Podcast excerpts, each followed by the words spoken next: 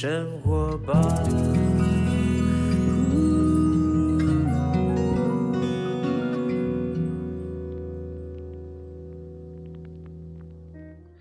时间下午两点多，欢迎来到幸福生活吧，我是空中的 bartender 小马倪子君。再过两天就跨年，就到了二零二二年。但小马这边要跟所有喜爱幸福生活吧的听众朋友再次说一下，呃，因为呢，我因为工作的呃这个太过于繁重哈，然后我们电台的这个老板。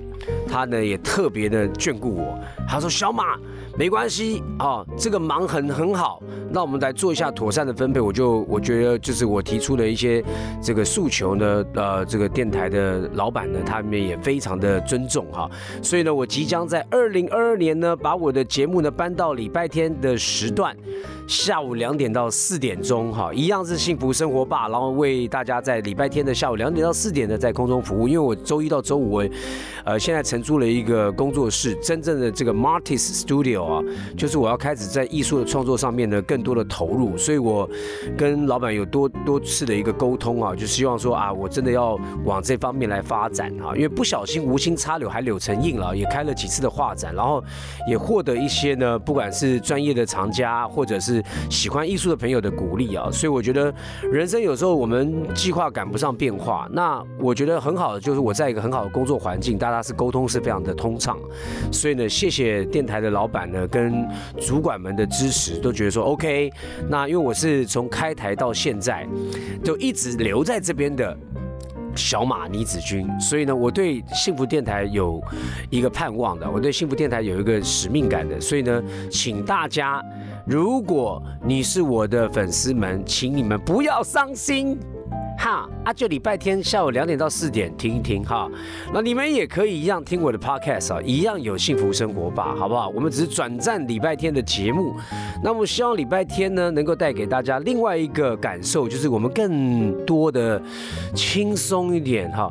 更多的呢，把一些我个人呢喜欢的一些生活的步调，不管是运动也好，啊，我在于这个这个新知识的一个摄取也好，然后我是一个四十九岁成家，然后然后这个我现在成家立业，我有一个女儿，我是一个中年的。呃，大叔哦，对不对？然后有有有妻小的一个身份呢，如何做一做这样的内容的节目呢？还有健康，当然啦，这个是不能够错过的，因为这对我们来讲是非常重要的。一样在礼拜天呢，我们按照这个单元性的来跟大家分享。OK，今天一样哦，这个马上就要跨年了，不知道你们准备的怎么样哈？在跨年的时候呢，都希望大家有一个很美好的一个家庭跟你的相爱的人的一个相处时光。好，那么我们今天的节目一样是要邀请到我们跑步学堂的总教练 Jason 来跟我们在今年今年的最后一堂课来告诉大家，跑步你好好跑啊，你可不要跑步超到吐啊。那么为什么会吐呢？等下就请老师来跟我们分享一下。Ladies and gentlemen，以最热情的掌声欢迎我们的跑步学堂总教练 Jason。Hello，小马好，还有各位空中的听众朋友们，大家好。怎么办？我要搬到礼拜天了哈。那我搬到礼拜天的话，你你一样哦。我已经跟那个气势讲了，一个月至少来个一集啊。你我们还是要照顾我们幸福生活吧的听众朋友，只是我请他们转站。我相信他们都是锁定一零二点五了哈，就没事那个电台就一直挂在那边，你这样就对了，好不好？而且我们幸福生活吧，包括整个幸福电台各个节目，不只是带给你好的幸福相关的资讯啊，我们的宗旨呢就是一样。健康就是幸福。我们如果把健康的观念、知识、观所有的一些资源呢，能够跟大家分享，就是我们幸福电台的宗旨啊！希望大家多多支持我们幸福生活吧，搬到礼拜天的节目啊，Jason 一样不会跑掉，好不好？他跑到哪里去，天涯海角都给他找回来啊！来，Jason，跑步会超到吐，怎么回事？啊，这个说超到吐啊，这个大家。最近我也是在很多人问到同样类似的问题啊，就是每一个人呐讲到跑步啊，他第一个给你的手势就是摆手，不行，不要，不行，我不要跑步，哦，不要，不要，不要，千万不要。呃，原因就对于他们对于跑步啊，我很容易喘啊，我很容易跑了不舒服啊。其实啊，就跟这个为什么跑步超到吐这件事情是一模一样。这个这个这个方法不对，方法不对。呃，从另外一个角度去看，叫做不认识自己。哎，哎，叫不认识自己，因为我我一直常常讲一件事情啊，跑步就是在做认识自己。认识自己什么呢？认识自己其实体能跟你想象有差很远很远很远。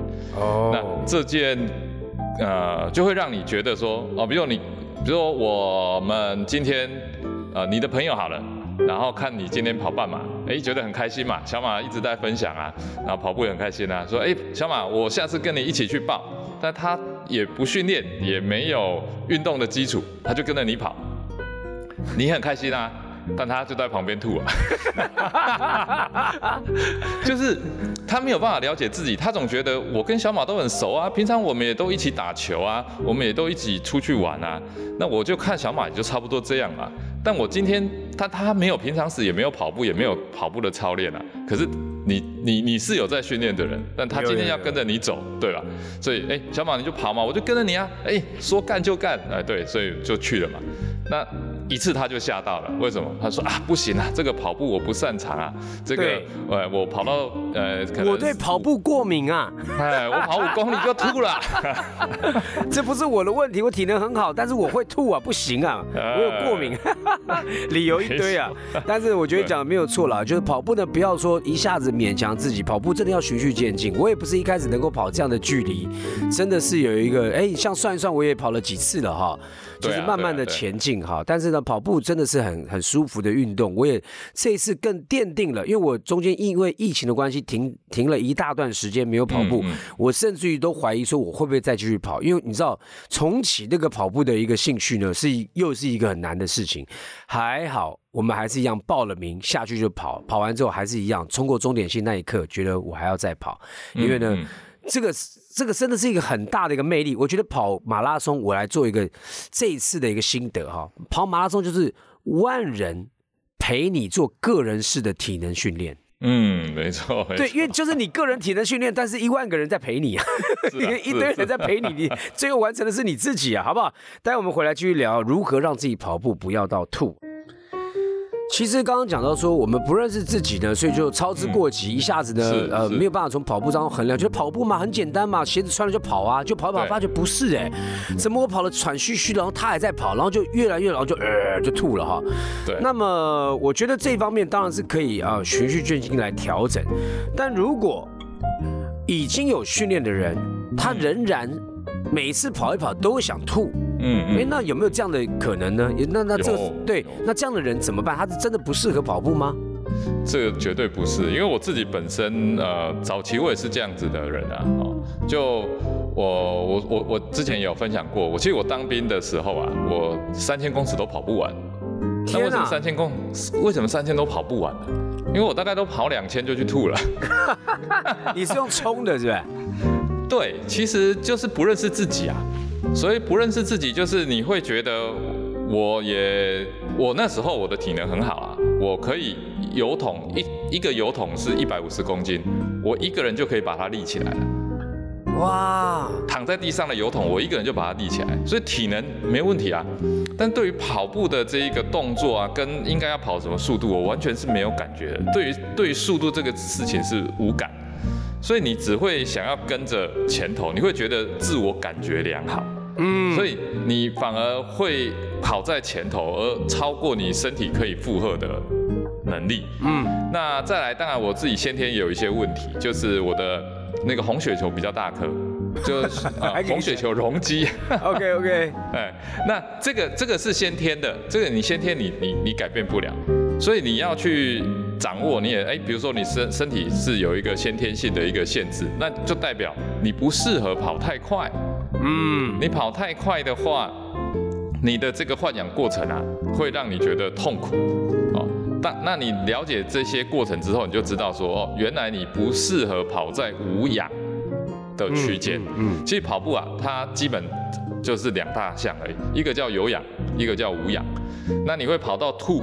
就是你已经跑到了无氧区了，OK。那呃，有些人对于无氧的耐力相当好，就是我们讲就是那个天生的这一个练家子。那如果要用，会不会是我会不会就是那种天生练家子？因为我一有可能啊，因为我跟你讲，我除了跑跑到腿觉得肌力肌耐力不够，我不喘呢。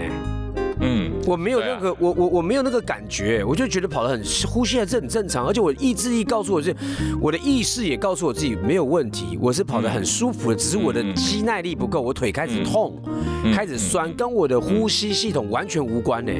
对，这个这个是很，就是一个很清楚的面向，就是说，如果我们有在进行运科的测验的话，那我们应该都会听过一个东西叫做最大摄氧量。哦，那那现在又另外一个说法叫最大摄氧能力。最大摄氧能力，每一个人的最大摄氧能力都不同，但是这个都是上天给予你的，就是你到什么程度就是什么程度。那很多人就说，哎，你这个人是这个天生的练家子，就是他天生的最大摄氧能力是特别好的。哎呀，哎，有可能你就是天生摄氧能力特别好的人。那这样子的话，跑无氧的这个能力啊，就是会相对好。像我，我们就是一个那个最大摄氧能力比较差的，所以对我来讲，我跑在无氧区间，对我来讲是很容易就进入那个 crash，就就就崩溃掉的情况。了解了解，就无氧跟有氧啊，其实在这个某个程度上面呢，我们怎么样去判读啊？可能跟我们的心率有关，对不对？跟我们的心率可能高到一个程度的时候，已经到无氧状态了，或者怎么样？那这个东西可能我自己没有办法去测哈，我自己不不是那么了解。但是像 Jason 他是专业的跑者，他可以理解啊。但大原则上就是说呢，每一个人的构造不同哈，所以呢，我们这个是天生的条件了哈。待会回来呢，请 Jason 继续跟我们分享，如何在跑步的时候呢，让自己的身体状况不会到吐吐哈，哎哎，跑到吐很严重哎。好，欢迎回到幸福生活吧。那刚才呢有提到说跑步跑到吐啊，真的是蛮严重的哈。一般来讲呢，如果说哦一个赛事，或是你在备赛的时候跑到吐了，你是该停止吗？还是休息之后继续完成赛事呢？Jason。呃，除非你今天是一定要拿到这个，你已经在最前排了，然后要冠军了，那就要撑下去。对，就撑下去啊，对啊。那或者是呃，很多跑超马的，很多很很有名的超马选手是可以边跑边吐的。哈，哎，边跑边吐哦。对啊，真的 边跑边吐，就跑那种呃，都是百英里的这种选手，很多是边跑边吐啊。对，边跑边吐边。可是这个感觉上很绿，好好好怪哦。对，因为跑超马本来就不是一件健康的事情。对。对呀，那你有没有跑过？有有有，那你怎么那么不健康嘞？对，跑超马真的是不不是健康的事啊，因为你看啊，一呃，你平常时的训练量其实没有那么大，然后到比赛的时候你要跑上百公里、百英里，哦，那而且是一天一天的就要完成了，那其实是很虐人的。那 那在这个过程啊，呃，很多人是边跑边吐啦，哦，就因为他在很长的时间内运运动。所以所有的血液啊都跑到四肢去了，胃部的血液非常的少，所以你吃进去的东西都很难消化。嗯，没没关系没关系，我们不聊 不聊超马的那个体质啊，因为我们这边呢还是非常，我们是迷你马了，迷你马了哈。对，所以那那如果一般来讲话跑步的话，一般就是跑太快。没有那那跑跑跑度吐了，你是建议他就今天就弃赛，还是怎么样？就弃赛啊。跑步吐了，是，可是跑步吐了，我吐完之后，我觉得哎还蛮舒服的，我要继续跑吗？接下来就跑慢一点。哦，就是其实还是可以感受到自己去去去意识到自己的身体状况是能跑不能跑嘛。如果说一直在有呕吐感，哦或者一直想吐，那就真的就是弃赛，就不要跑了。就弃赛。其实弃赛也是一个学问哎。哎，是啊，很大的学问啊！哎，很多人不愿意弃赛。我这次你知道吗？这次台北马拉松五个人呐，对对，五个人，那个新闻看到五个，我中我中间就看到一个躺在躺在旁边，然后那个急救啊，给他心脏按摩，我就觉得哇，做 CPR，我说我马上经过他就为他祷告，你知道说天呐，主啊，你你请你保佑他的身体平安，希望每一个人跑步都平安，因为跑步我们是来求最健康平安的，不是来找自己麻烦哈。但是居然呢有这么多五个哎，那个算蛮高的人数，有点吓到我。就是跑到这样的状况，所以我们今天顺便岔题聊一下，如果遇到什么状况，你建议大家就是直觉判断就弃赛。刚刚说的吐跑到吐这件事情，其实就是一个了，因为跑到吐啊这件事情，就是你本身已经是在靠意志力撑着了，那。接着它又是已经进到了一个无氧区间，就是你心跳已经很快，嗯，那你的这个整个的运作，身体的机能运作都已经到了一个巅峰。那比较大的一个问题，它马上有时候会反映在这个横膈膜上，横膈膜一抽筋，然后胃一痉挛，你就想吐。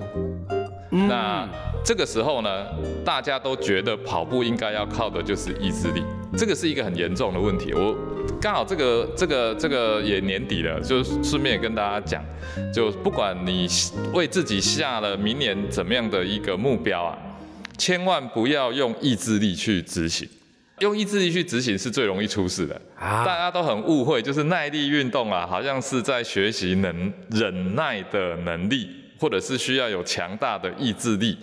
那反而不对，跑步啊，跑步它的靠的不是意志力，是恒毅力。其实刚刚讲到这个意志力跟恒毅力啊，我这次呢，就是说我我刚刚前面有跟 Jason 聊，我在台北的富邦马，就是最后的五公里啊，我是用意志力，就是我启动了僵尸模式，就是我是一个无感的僵尸，我只知道身体重心往前，然后连连连走带跑，小碎步也好，怎么样我都要跑完那最后的。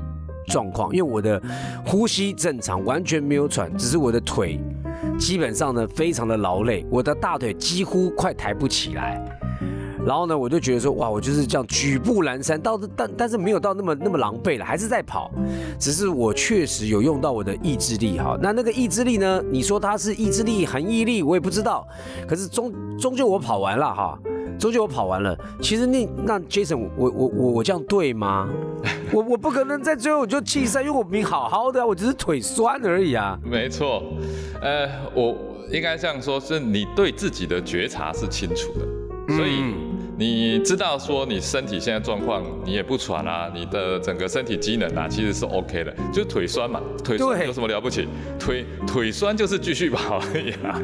真的，你知道我中间时候喝水了，我想说好，现在呢大步向前走三十秒，我就大步向前走三十秒，让我的稍微的缓和一下，然后我就好开始启动，然后我就僵尸启动跑跑跑跑，然后呢再大步走三十秒，然后就这样，哎，跑跑走走跑跑跑跑走走，但是我觉得 OK 啦，因为我自己就是就你刚。刚刚讲的，我判读自己的，应该说里面的内脏运作，这个运作哈，呃，我都觉得是正常，所以我才敢说，我就用僵尸的意模式，我知道爬跑完，我不要停，对对啊。那么你刚刚讲到就是说，恒毅力跟意志力不一样，有些人是吐了，甚至于呢横膈膜以上都胃抽筋了，都怎么样，然后还要用意志力，那就是找麻烦了哈。对对对对，像一些像这次，呃。会出现欧卡这么高哈？我们什么叫欧卡？呃，就是心肺停止。对对对对对对，哦哦，原来这叫欧卡哦。对对对。哦。那这个其实是蛮严重的。对啊。以马拉松以马拉松赛事来讲哈，就是不应该有这么高的比例。那这次这么高的比例啊，大概是依照呃已经超过这个呃文献研究的二十五倍。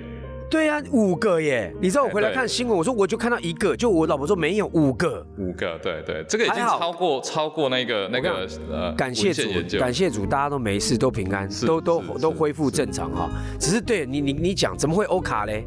呃，这个从我们这次的呃赛后哈，我们有几个安全单位，我们就有研判。呃，我提出我的看法了，有人提出看法是认为是可能跟打疫苗有关，但我觉得那个太难证实了。但我我觉得我的想法也是大家普遍认同的，就是其实疫情这段期间啊，大家非常缺乏练习。对。那缺乏练习的情况啊，又想要在，因为台北马本身啊，它就是跑成绩的，所以大家都希望，虽然这一段时间没有跑，还能够依照原本自己计划的成绩啊，在台北马呈现。哦，那这个问题就大了。跑步是一个很诚实的运动，有练就有，没练就是没有。那你在你的训练不足情况之下呢，又想要跑出你原本计划的成绩啊，那这个时候啊，大家都是用着意志力撑着。